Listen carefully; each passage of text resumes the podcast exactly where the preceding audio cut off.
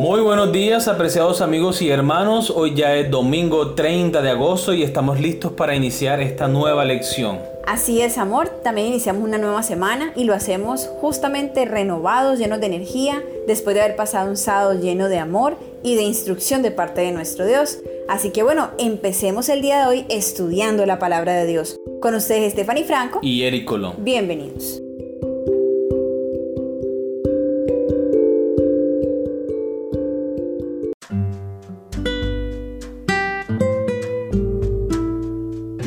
Grupos pequeños, una idea de Dios. El título de la lección para el día de hoy. Lee Génesis capítulo 1 versículos 1, 2 y 26, Hebreos capítulo 1 versículos 1 y 2 y Efesios capítulo 3 versículos 8 y 9. ¿Cómo revelan estos versículos la unidad de la deidad? Muy bien, vamos a leer Génesis capítulo 1 versículo 1 y 2 y luego el 26.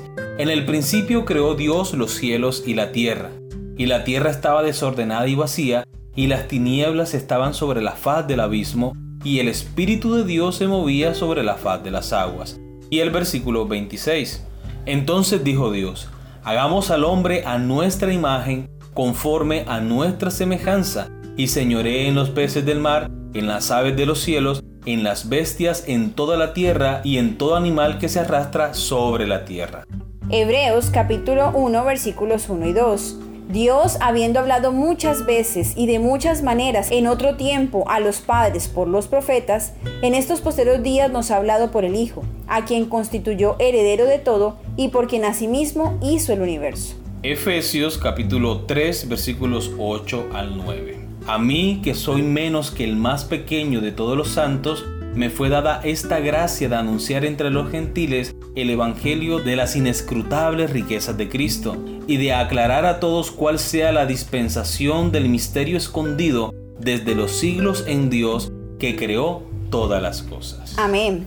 Muy bien, vamos a recordar la pregunta. ¿Cómo revelan estos versículos la unidad de la deidad? Entonces vemos aquí en el versículo 26 que Dios está creando al hombre, Dios el Padre, Dios el Hijo y el Espíritu Santo dicen, hagamos al hombre a nuestra imagen y a nuestra semejanza. Amén. Amén. En el libro de Hebreos se revela el plan de la salvación cuando Dios envía a su Hijo a revelar al Padre. Pero el Hijo no viene a hacer su propia voluntad, sino la voluntad del que lo envió. Ahora bien, no lo hace solo, lo hace con la dirección del Espíritu Santo. Todos los milagros que Jesús hizo, todas las tentaciones que venció, lo hizo por el fortalecimiento del poder del Santo Espíritu. Y en Efesios vemos cómo Dios a través de su Espíritu Santo, a través de Cristo Jesús y el Padre, capacitan a los apóstoles para cumplir con la misión. El Padre envía al Hijo, el Hijo capacita a los discípulos y a los apóstoles y el Espíritu Santo los guía en cada obra que ellos tienen que hacer en favor del Evangelio. Trabajando en unidad. Correcta. Muy bien, continuamos con la lectura. El Padre, el Hijo y el Espíritu Santo participaron juntos en la creación. Cada uno tenía tareas diferentes, pero trabajaban juntos en la unión indivisible. El Padre fue el diseñador maestro, el gran arquitecto. Él llevó a cabo sus planes a través de Jesús como el agente activo de la creación, al unísono con el poder del Espíritu Santo. Un acto sobrenatural tan poderoso está más allá de nuestra comprensión. Lo que podemos comprender es que Dios mismo ha creado todas las cosas, como está en Romanos capítulo 1 versículos 18 al 20. Los grupos pequeños fueron idea de Dios primero, aunque hay que tener cuidado al usar analogías con respecto a muchos de los aspectos misteriosos de Dios. Usemos uno libremente y digamos que el Padre, el Hijo y el Espíritu Santo conformaron el primer grupo pequeño en la historia de la salvación participaron juntos en la creación de la raza humana y luego en su redención después de la caída. Compara Juan capítulo 10 versículos 17 y 18 con Romanos capítulo 8 versículo 11 y 1 Corintios capítulo 15 versículo 15.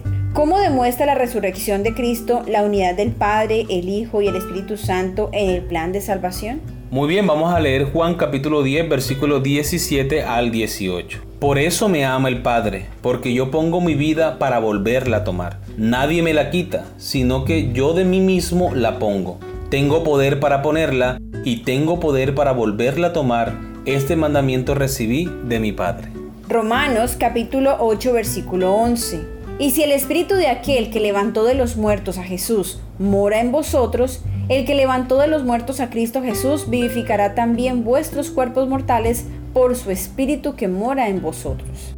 Primera de Corintios capítulo 15 versículo 15 y somos hallados falsos testigos de Dios porque hemos testificado de Dios que Él resucitó a Cristo, al cual no resucitó, si en verdad los muertos no resucitan. Muy bien, recordemos la pregunta.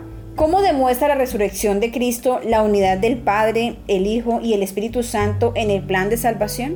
Muy bien, lo primero que nosotros debemos entender es que Dios es una unidad de tres personas coeternas. Son inseparables. Cuando habla Jesús, ¿quién está hablando? Dios. Cuando el Espíritu Santo es quien está orando, ¿quién es el que está orando? Dios. Dios.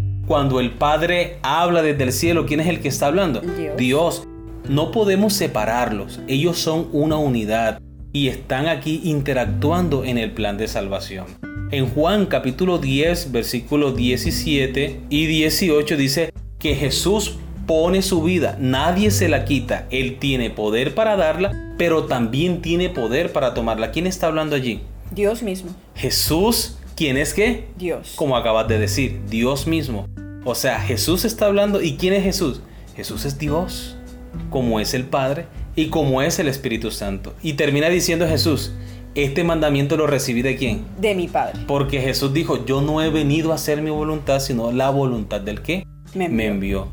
¿Y cómo era que Jesús tenía el poder para hacer la voluntad del Padre?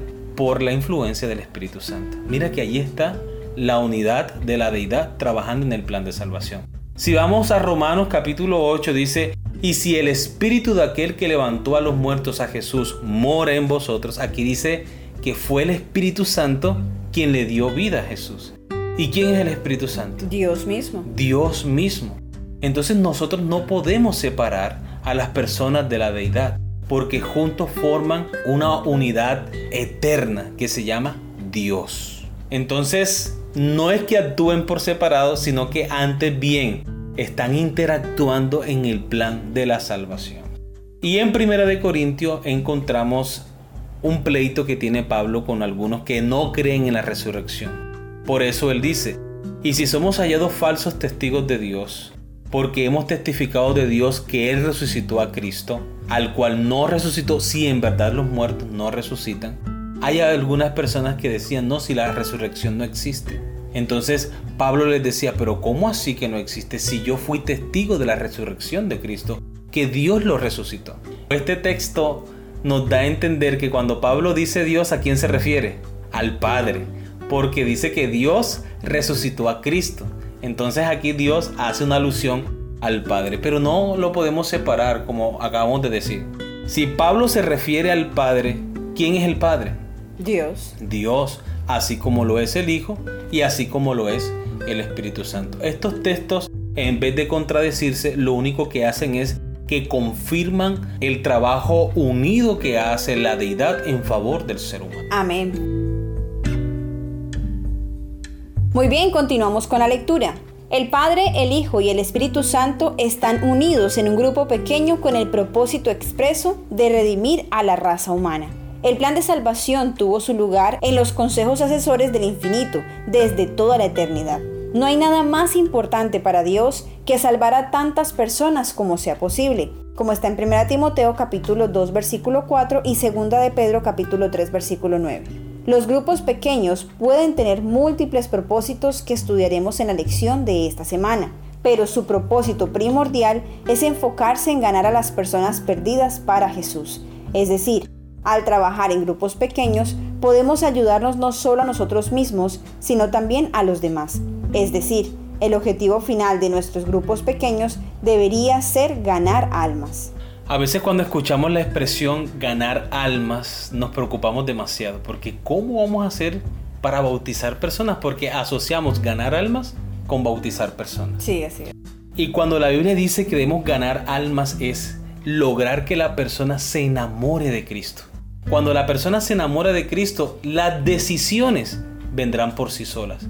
El Espíritu Santo se encargará de persuadir los corazones y se encargará de que las personas tengan la fe, el valor y la confianza de tomar decisiones para el bautismo cuando fuera el momento. Nosotros debemos preocuparnos por presentarle a Cristo una vida cristiana genuina, un testimonio adecuado a los principios que hemos aprendido de la palabra de Dios, conforme a las normas de nuestra iglesia. Cuando las personas vean un cristiano verdadero en nosotros, ellos se van a enamorar de Cristo Jesús porque quieren vivir la misma experiencia que yo estoy viviendo. Eso significa ganar un alma para Cristo. Que ellos puedan ver reflejado a Cristo en mí, en mi hogar, en mi familia, con los hijos, con los vecinos, con el vecindario, que las demás personas escuchen, oye, en el hogar de el hermano no se escuchan pleitos, no se escuchan gritos, no se escuchan malas palabras. Yo quisiera eso también para mi familia.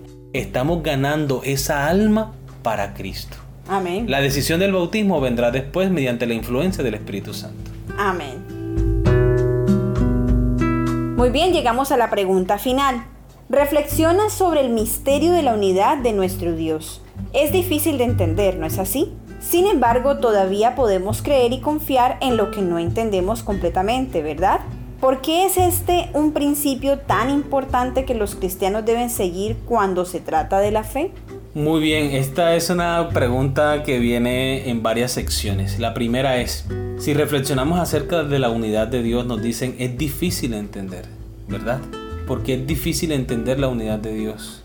Yo pienso que una de las razones por las cuales no podemos entender la unidad de Dios es por nuestro corazón egoísta. Nosotros no podemos entender cómo tres personas coeternas que tienen poder, porque están juntas? porque no están separadas? Eso es lo que nosotros pensaríamos como humanos, como pecadores, porque tenemos un corazón egoísta y no somos capaces de compartir. No entendemos qué es entregarse o someterse a otra persona completamente por amor. Eso para nosotros es imposible de comprender.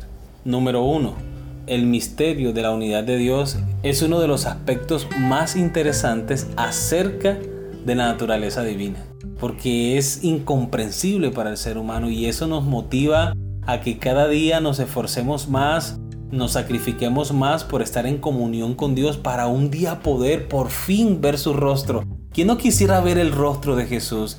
¿Quién no quisiera ver el rostro de nuestro Padre amado y por fin conocer al Espíritu Santo, nuestro ayudador, nuestro consolador, poder ver a Dios en todo su esplendor? Eso es algo maravilloso. Y número tres, a pesar de que para nosotros es incomprensible la unidad de Dios, para nosotros es difícil entender cómo es que tres personas coeternas se unen para crear una raza humana y aún así para redimirla, la única forma por la cual nosotros podemos aceptarla, aunque no lo podemos ver físicamente, es por medio de un don que el mismo Dios nos da, y es la fe. Amén. Si no fuera por la fe que Dios pone en nuestros corazones, esa certidumbre de que en las manos de Dios estamos bien, aunque no le hemos visto ni le hemos conocido físicamente, sabemos que Él está a nuestro lado. ¿Cuántos no han sentido la paz y la tranquilidad que Dios da cuando nos ponemos a orar y ponemos todas nuestras cargas, nuestras preocupaciones a Dios a través de la oración? Esa paz es real, esa tranquilidad es real, esa esperanza en nuestros corazones es real, porque Dios la ha puesto allí en nuestro ser. Amén. Muy bien, hemos llegado al final de nuestra lección. Esperamos haya sido de gran bendición para ustedes como lo ha sido para nosotros. Les esperamos mañana con una nueva lección. Que Dios les bendiga.